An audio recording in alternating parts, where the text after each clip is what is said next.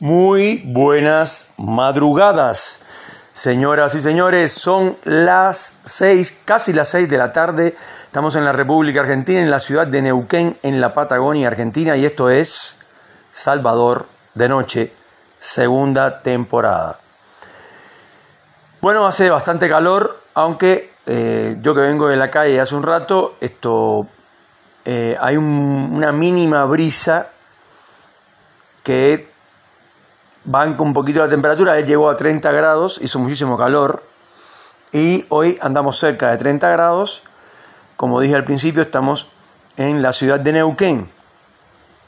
En el programa de hoy vamos a hablar sobre algunos prejuicios que existen en la sociedad y que eh, vieron que alguna vez eh, en la primera temporada hice un capítulo sobre eh, el tema de los pobres, ¿no? Y la gente, o sea, que no banca a los pobres, cuando uno ve a alguien pobre, sobre todo si es un pobre que está en, situación de calle y anda sucio, desamparado, eh, con los zapatos esto, no rotos, pero sí ya muy viejitos, mal vestidos, etc. Hay prejuicios, si bien es cierto que hay personas que lo ayudan y en general hay prejuicios con eso.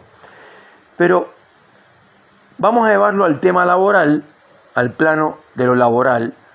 Y hay mucho prejuicio con el tema de las personas que buscan trabajo. Eh, ¿Por qué? Porque la mayor parte de la gente que trabaja, eh, ya sea en blanco, en negro, no importa, eh, se creen que porque están trabajando ya tienen la vaca atada, como se dice acá, de por vida. Y eso no es tan así. Cualquier persona, la vida es una rueda. Cualquier persona puede caer de esa rueda o la, rueda da la vuelta y te, te toca la parte en la que te ahogas en la que te caes de la rueda.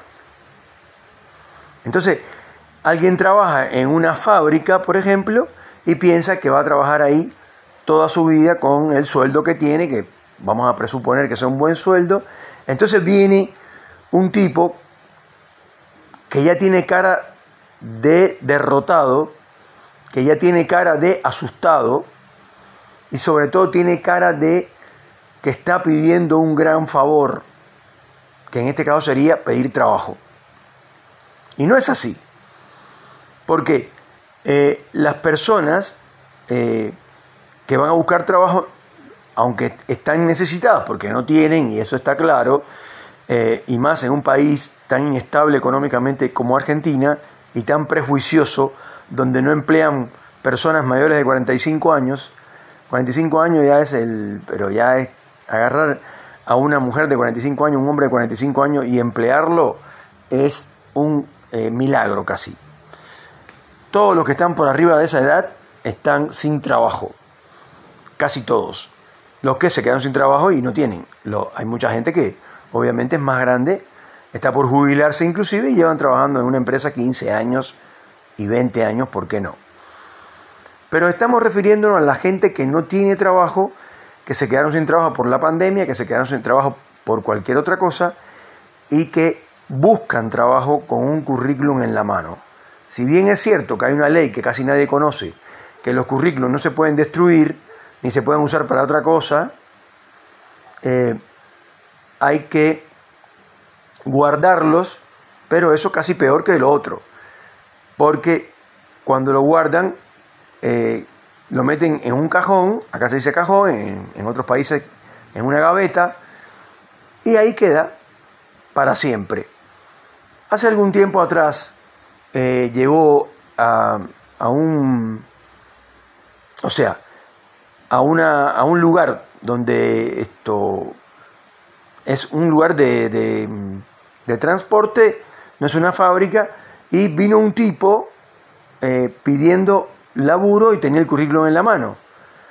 Entonces, yo lo que dije fue, si vos me entregas el currículum o se lo entregas a cualquier persona acá, lo que va a pasar es que lo va a meter en un cajón en la oficina y no lo va a ver nunca nadie, porque no esperas que venga en su vehículo uno de los ejecutivos de la empresa, yo lo voy a voy a decirle que por favor te reciba el currículum, que no es lo mismo que dejarlo ahí nomás. El tipo dice, ¿usted haría eso por mí? Sí, le digo, dice, muchas gracias, no sé qué. Bueno, el hombre se quedó ahí más o menos unos 10 minutos.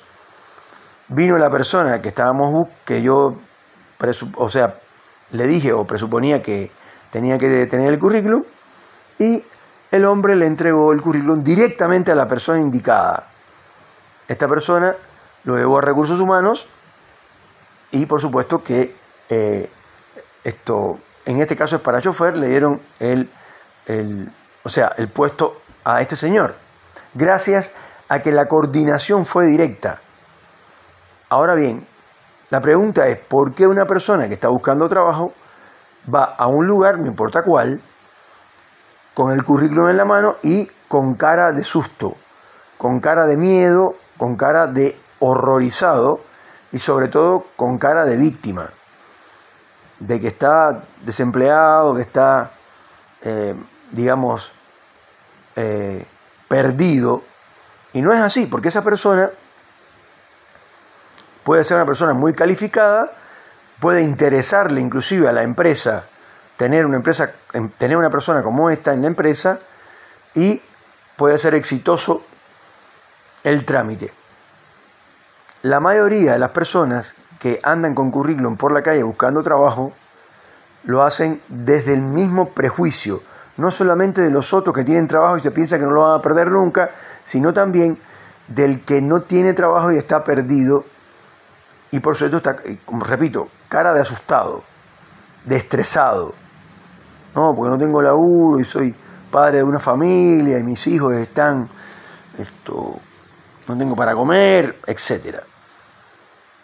Todas estas cosas se pueden decir, pero desde eh, la normalidad, porque estar sin laburo o perder el laburo no es algo ofensivo para nadie, a no ser que hayas perdido el laburo, el laburo por razones esto, realmente muy contundentes, porque cometiste un grave error, eh, etcétera. Pero ese caso lo vamos a dejar afuera porque se trata de personas que no han hecho nada malo y sobre todo el que le recibe el currículum tiene que ser más solidario porque también a él le faltó el trabajo algún día o en el mejor de los casos nunca le faltó, pero le podría llegar a faltar.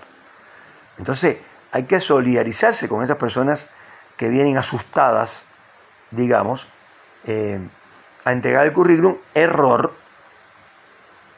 Yo creo que para ir a, entregar un currículum lo primero que hay que hacer es estar eh, lo mejor vestido posible. Segundo, ¿por qué? Porque el hábito hace al monje. Y una persona bien vestida, eh, digamos que denoto, denota una, una historia que hay detrás de esa persona. Porque si voy con un short eh, de esos que hay por ahí ahora que son rotos, bien canchero, con unas zapatillas eh, y, una remera media esto, usada, para decirlo así, o vieja por el tiempo, esto no creo que cause una buena impresión. Y también es un prejuicio el tema de que las personas que están vestidas, que están vestidas mal podrían ser un desastre o una mala persona o, tener una enfermedad contagiosa o lo que sea. El caso es que hay que ser respetuoso con las personas que vienen a entregar un currículum porque no sabemos si esa persona al otro día puede ocupar el puesto que nosotros teníamos o uno más alto. No lo sabemos. Todo puede pasar. Entonces, en conclusiones, cuando uno va a entregar un currículum debería ir con la frente en alto. Es una posibilidad. O sea, uno no tiene trabajo y está estresado, y eso lo entiendo. Pero eso no quiere decir que donde quiera que yo voy, voy con cara de derrota, con cara de tristeza, con cara de, de asustado, como yo decía antes. Entonces es tan sencillo como recibir con mucho respeto a esta persona, que ya de por sí es muy valiente, porque salía a la calle a decir a la gente yo ando buscando trabajo, no es ningún jamón del medio, es complicado, es difícil, no todo el mundo lo puede hacer. Y casi todo el mundo lo hace desde este, esta posición de víctima, lo cual es un total error, porque es como que uno cuando estudiaba en la secundaria o en, o en la universidad, esto, ibas a un examen, un examen oral, donde te van a hacer una mini entrevista y te van a hacer preguntas después, y uno tiene que ir con su mejor, eh, con su mejor porte. Bueno, pues eso es lo que hay que hacer cuando uno va a entregar un currículum. Lo mismo. La entrevista es un procedimiento que está dentro de los tantos pasos que tiene que pasar una persona para conseguir un nuevo puesto de trabajo. Señoras y señores, esto fue Salvador de Noche, segunda temporada. Y ahora vamos a la parte de los saludos. Saludamos a Japón, saludamos a Rusia, a Alemania, eh, a Suiza y a Portugal en Europa. Son los países que más nos escuchan. Y después Toronto en Canadá y en los Estados Unidos la ciudad de Miami y la ciudad de Tampa.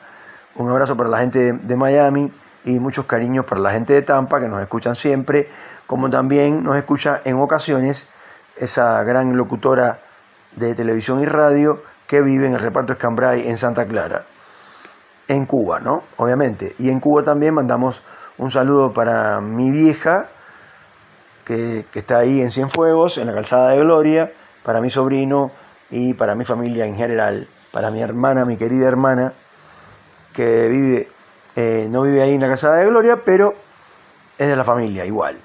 Y en La Habana vamos a saludar como siempre a mis amigos los trovadores Polito Ibáñez y Carlos Varela. Ambos estuvieron conmigo en el Superior de Arte estudiando actuación durante cinco años y ahora son cantautores de la novísima trova cubana.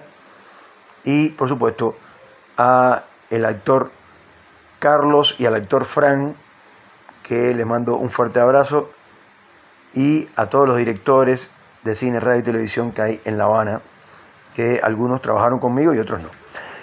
Seguimos saludando a la gente de Colombia, a la gente de Bogotá, a la gente de Medellín. Eh, saludamos a Venezuela, Uruguay, Paraguay y Santiago de Chile, que son los países que nos escuchan. La aplicación Anchor, en español Anchor, que es la que tienen que bajarse para escuchar el programa Salvador de Noche, eh, te va diciendo estos países y porcentuales de donde te van, van escuchando tu programa. También te dice cuántos hombres y cuántas mujeres, en promedio, ¿no? La verdad es muy esto, completa la aplicación Anchor. Em, bueno, por supuesto que saludamos, como siempre, en Neuquén, capital, a Mauricio, en Cipolletti, a Angélica Domínguez y a Karina de Ferri, eh, en Fernández Oro a Cacho, eh, en Cervantes a Jorge, al gran Jorge. Y por último, vamos a saludar en Vía Regina al protagonista de los saludos de este programa, llamado Salvador de Noche, segunda temporada, el señor Tony. Señoras y señores, que tengan una buena tarde y que el calor no los agobie tanto como a mí.